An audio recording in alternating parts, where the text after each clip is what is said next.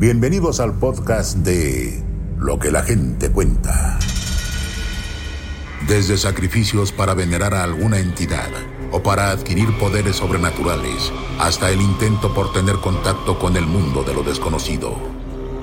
Existen personas que se reúnen para llevar a cabo los actos más atroces e inimaginables al caer la noche.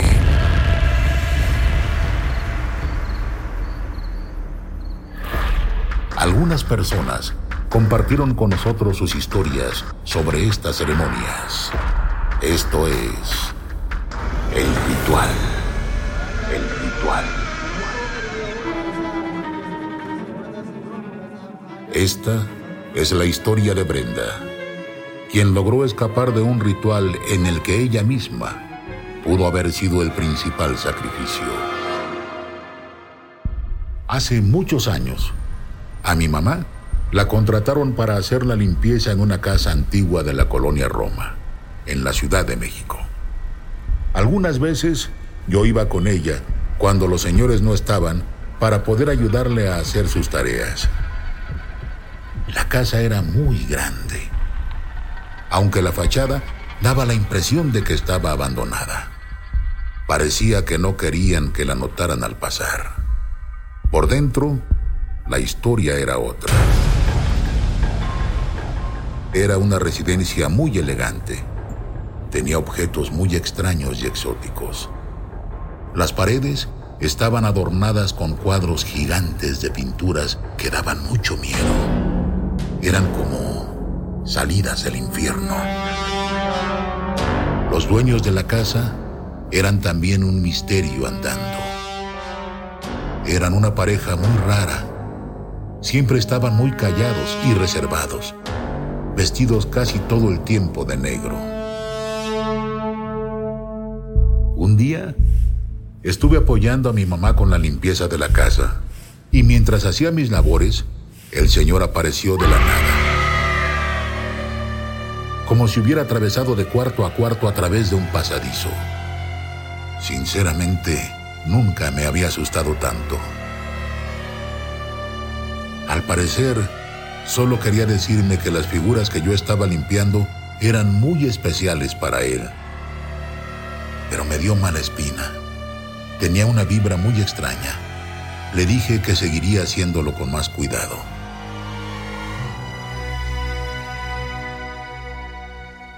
Seguí trabajando en la casa junto a mi mamá.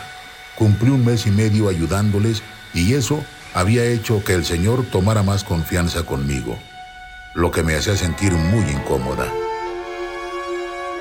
Pero todo empeoró el día en el que me pidió un favor especial. Me pidió que lo ayudara con unas cosas que estaban en la parte trasera de la casa, un lugar al que nunca habíamos entrado porque no estaba permitido. Al llegar a esa parte de la casa, pude ver que tenían gallinas, cabras y ovejas. Eran muchos animales para jamás haber escuchado los ruidos antes, por lo que supe que los acababan de llevar. Sinceramente, eran tan excéntricos que no me sorprendió que quisieran tener animales en casa, y no le di mayor importancia. Nos pidieron que ese día nos quedáramos un poco más de tiempo, porque iban a necesitar mucha ayuda durante la noche y al día siguiente, ya que recibirían a muchos invitados por una ocasión especial. Nosotros aceptamos. Arreglamos todo para recibirlos en un espacio cómodo. Aunque al principio parecía ser una reunión normal, pasaron las horas y los invitados se fueron a cambiar, portando después unas túnicas negras. Para ese momento, mi mamá ya había terminado sus labores y no estaba cerca del patio trasero, donde se reunieron cuando se cambiaban. Yo, por otro lado, estaba terminando los últimos detalles para poder dejarlos solos. La verdad, me dio mucho miedo.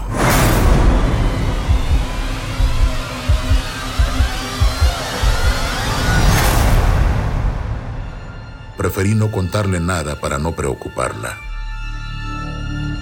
Al día siguiente, llegamos muy temprano a la casa.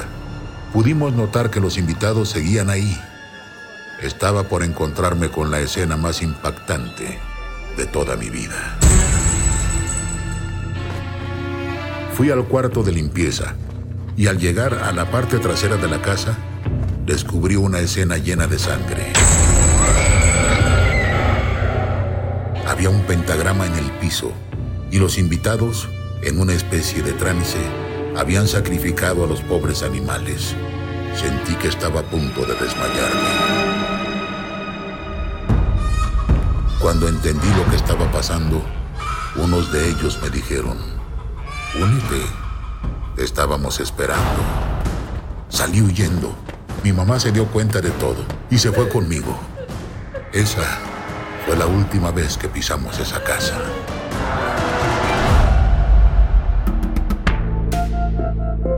Que la gente cuenta.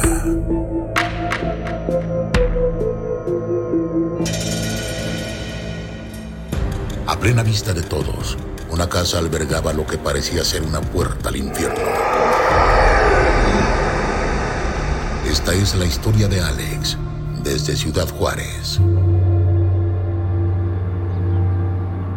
Los habitantes de la colonia Zapata conocen a la perfección esta historia, ya que en el año 2010 el terror invadió las calles de la zona.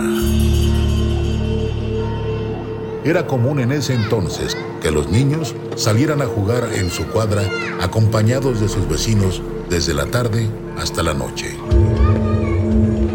Como cualquier grupo de amigos curiosos, los niños jugaban en diferentes partes de la colonia, exploraban y hacían algunas travesuras.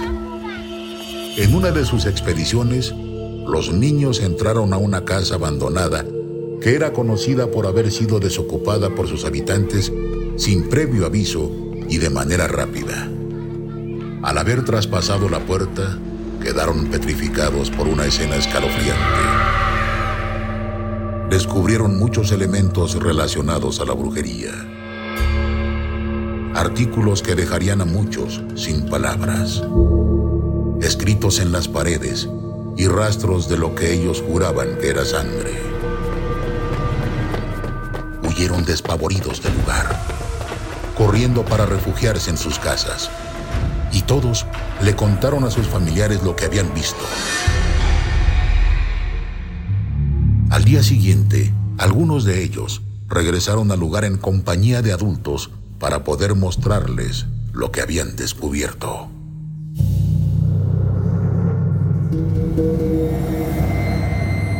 El olor a azufre era insoportable, nauseabundo y penetrante Inclusive aseguraron que podían percibir el olor a muerte. En el centro de la casa, de la nada, apareció una enorme figura que no tenía una forma definida. Sin embargo, su presencia era abrumadora y emanaba una serie de ruidos muy extraños. Los presentes quedaron helados salieron corriendo y cuando estaban por salir, una fuerza sobrenatural los detuvo, envolviéndolos en un olor intenso a putrefacción. Desesperados, empezaron a gritar por ayuda. Algunos vecinos lograron escucharlos y llamaron a la policía para que los asistieran. Cuando entraron para auxiliarlos, todos estaban en un estado de shock y fueron atendidos. Al encontrar indicios de que esa casa servía para rituales y ceremonias demoníacas, las autoridades decidieron demoler el edificio y prohibir el paso al terreno.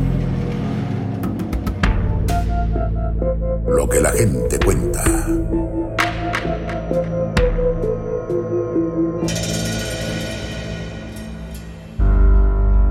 La crueldad de algunas personas no tiene límites. Enrique, de la Ciudad de México, nos contó esta historia espeluznante que acabó con la inocencia de almas puras. Todo comenzó cuando en vísperas del Día de Muertos, un niño de ocho años quería ir a pedir para su calaverita. una tradición en todo México, donde los niños salen a pedir dulces, frutas o hasta dinero al vecindario. para mi calaverita, por favor? De camino a su casa, se encontró con un amigo y fueron a pedirle permiso a sus papás para poder salir. Emprendieron la búsqueda juntos y salieron desde las 5 de la tarde. Cayó la noche y al ver que pasaban de las 10, los papás de ambos niños se empezaron a preocupar porque no sabían nada de ellos. Las horas pasaron y descubrieron que los niños habían sido engañados por un jovencito de 13 años, quien los llevó al lugar donde serían privados de su libertad. Los pobres infantes no tenían idea del infierno por el que pasarían, ya que fueron raptados por una secta que realizaba rituales demoníacos. Intentaron salvarse de su triste destino, pero ya era muy tarde. Cuando los llevaron al lugar, descubrieron que había más niños, todos ansiando regresar sanos y salvos a sus casas. Desafortunadamente para ellos, y aunque las autoridades los estuvieron buscando de manera incansable, el ritual había dado inicio. Los miembros de la secta empezaron a formar un círculo, sacrificando animales, encendiendo velas y lanzando conjuros en medio del bosque, sin que nadie pudiera auxiliarlos o notar que algo terrible estaba por pasar. Al día siguiente, los policías y familiares encontraron lo poco que quedaba de los pobres inocentes. Su infancia les había sido arrebatada. Definitivamente, después de haber escuchado esa historia, no me atrevería a dejar salir a los niños de mi casa a pedir calaverita, porque probablemente solo encontrarían a la mismísima muerte. Estas son algunas de las historias de lo que la gente cuenta. Muchas gracias por compartirlas con nosotros. Los invitamos a ver de lunes a jueves la nueva temporada de Lo que la gente cuenta. Por Azteca 7, a las 7.30 pm. Nosotros nos vemos y nos escuchamos la próxima semana en el siguiente episodio de este podcast.